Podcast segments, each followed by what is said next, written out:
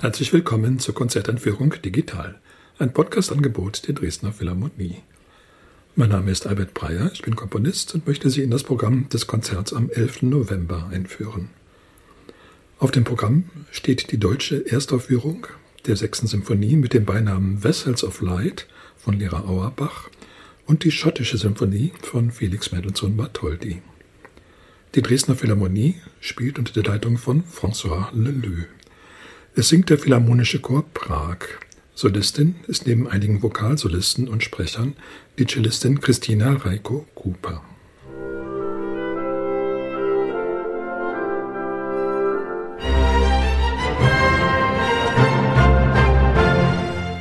Felix Mendelssohn hat insgesamt fünf Sinfonien geschrieben, die sind aber alle sehr unterschiedlich und die Reihenfolge ihrer Veröffentlichung entspricht auch nicht der Reihenfolge ihrer Entstehung. Da herrscht ein ähnlich großes Durcheinander wie bei den späten Symphonien von Franz Schubert.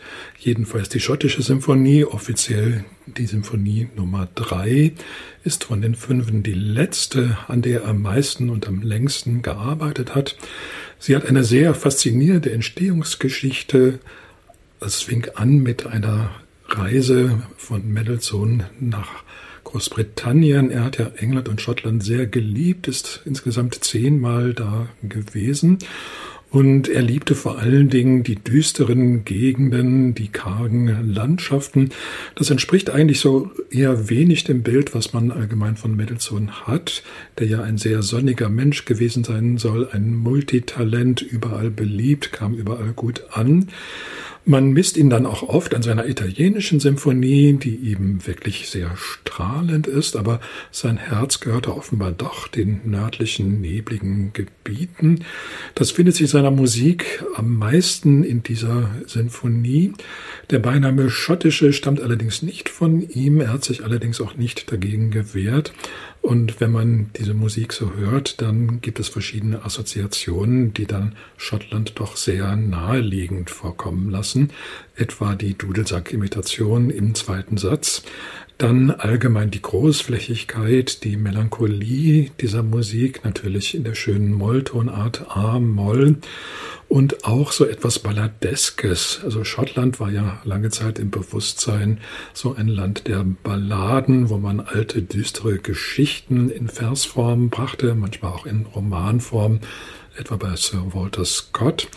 Das hat Mendelssohn alles sehr geliebt, diese Welt, sogar den gefälschten Ossian, ein schottischer Urzeitdichter, der erfunden wurde im 18. Jahrhundert, aber dessen Verse für echt gehalten wurden, sogar von Goethe. Schubert hat ihn komponiert und das alles fügte sich so zu einem Bild zusammen, das sehr, sehr konsistent war. Also auf der europäischen Landkarte war Schottland wirklich ein fester Punkt.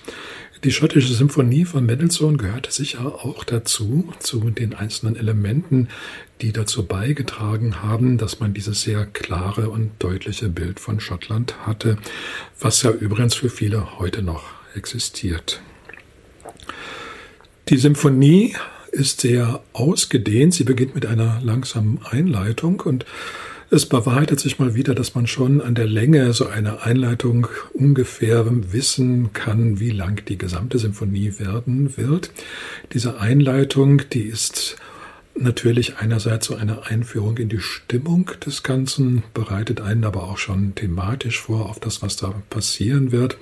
Sie hat vor allen Dingen einen wunderbaren Klang, so zu Anfang fallen zum Beispiel die Geigen weg, da sind die Bratschen melodieführend, was natürlich einen ganz anderen Klang ergibt, einen viel düstereren Klang, gedecktereren Klang, der aber natürlich zu dieser schottischen Welt sehr gut passt. Die Holzblasinstrumente spielen eine große Rolle. Die Oboe, die muss dann eben auch sehr oft den Dudelsack imitieren. Es gibt auch die berühmten Bordun-Quinten. Der zweite Satz vor allen Dingen, der, an dem man das Schottische besonders gern ablas, und da feiert der Dulsack nun ein richtiges Fest, auch in der Melodik, und zwar in der sogenannten Pentatonik, also in der Verwendung einer Tonleiter nicht aus sieben Tönen, wie wir sie kennen, sondern nur aus fünf Tönen, die sofort schottische Assoziationen wachruft. Als dritter Satz ein Adagio, auch wieder sehr klangprächtig und trotz der Dur-Tonart eher melancholisch. Und der letzte Satz, der führt dann zu einer Art Balladenstimmung, die fast kriegerisch ist. Mendelssohn hat es selber als ein kriegerisches Allegro bezeichnet. Das heißt, da hört man eigentlich auch richtig die schottischen Clans, wie so wie sie so aufeinander losgehen. Zum Schluss scheint es aber eine allgemeine Versöhnung zu geben. Dann gibt es eine Passage, die fast wie ein Chor klingt. Alle Instrumente vereinen sich jetzt und ziehen sozusagen an einem Strang um dieser Symphonie zu einem sehr klangvollen, mächtigen Ende zu verhelfen. Das ist auch wirklich ein krönender Abschluss von ganz besonderer Güte, den Mendelssohn da geschaffen hat. Es war schließlich nicht einfach, diese sehr umfangreiche und auch sehr vielfältige Symphonie zum Schluss zusammenzubinden und das wird durch diese chorähnliche Passage dann sehr gut erreicht. Lehrer Auerbach ist eine sehr vielseitige Künstlerin. Neben der Musik hat sie sich auch der bildenden Kunst gewidmet.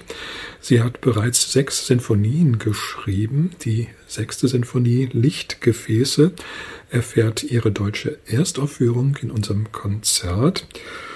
Ich möchte ein bisschen von dem einfach mal vorlesen, was Lehrer Auerbach über ihre Sinfonie geschrieben hat. Wenn Sie mehr wissen wollen, es gibt auch ein Programmheft mit weiteren Texten, was Sie auch online abrufen können. Also jetzt der Text von Lehrer Auerbach. In der von der Internationalen Holocaust-Gedenkstätte Yad Vashem in Auftrag gegebenen Sinfonie Nummer 6 Lichtgefäße wollte ich verschiedenste Stimmen voller mystischer Schönheit und unvergänglichen Mutes miteinander verweben. Es sind Stimmen, die Geschichte in sich bergen und die die Stetigkeit ihres Wesens nicht durch Schreie, sondern durch Flüstern zum Ausdruck brachten. Um deren ungebrochenen Geist und ihre Kraft zu feiern und dies im ehrenden Gedächtnis an den japanischen Diplomaten Chiune Sugihara zu tun, der Tausenden von Juden das Leben gerettet hat wandte ich bei der formalen Gestaltung dieser Symphonie die alte japanische Technik des Kintsugi an. Der Untertitel des Werks Lichtgefäße bezieht sich auf das Konzept des Shevirat Hakelim, Zerbrechen der Gefäße. Für das Libretto habe ich jiddische Gedichte als Tribut an diese Sprache ausgewählt. Die jiddische Sprache hat selbst schwer gelitten, sie hat zu viele ihrer Sprecher verloren.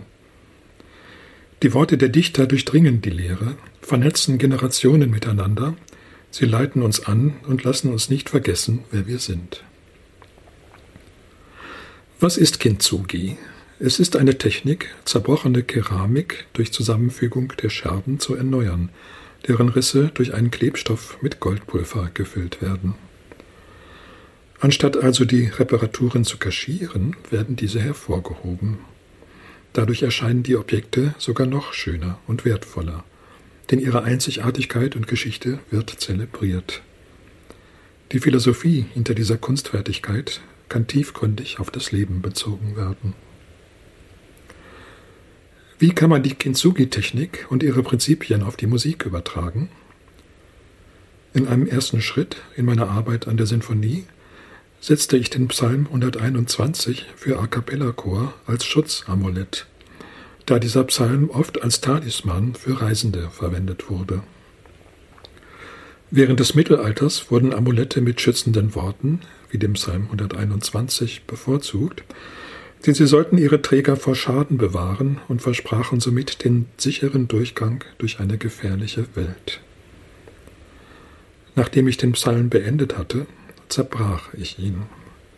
Sein fragmentiertes musikalisches Material, ohne Worte, erscheint in den Interludien, wobei das Solo-Violoncello eine symbolische Umarmung bietet, die die verschiedenen Gedichte, Teile zusammenhält und diese so stärkt und zu einer neuen Einheit verschmilzt. Der Psalm bleibt in der Sinfonie ungesungen und wird nur in einer Bronzeskulptur existieren, die ich als integralen Teil dieses Gedächtniswerks geschaffen habe. Die Stimme des Solo-Violoncellos wird zum symbolischen goldenen Klebstoff.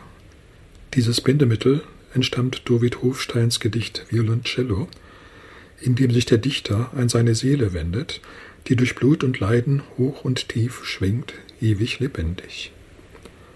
Das Violoncello repräsentiert also das Unbenennbare, jene mystische Seite, die alle über die ganze Welt verstreuten Jüdinnen und Juden auf geheimnisvolle und kulturell vielfache Weise vereint. Das Solocello, das goldene Bindemittel des Kintsugi, wird im Akt der Zusammenfügung von Lebensfragmenten und Erinnerungen zu einem Letopisez, einem Chronisten der Zeit. Die Zeilen des Psalms sollen nur innerlich rezitiert werden. In den Interludien treten männliche und weibliche Flüsterer auf. Sie symbolisieren verschiedene miteinander verwobene Menschen und Geschichten, die dabei helfen, die Teile des zerbrochenen Gefäßes wieder zu einem Ganzen zu vereinen.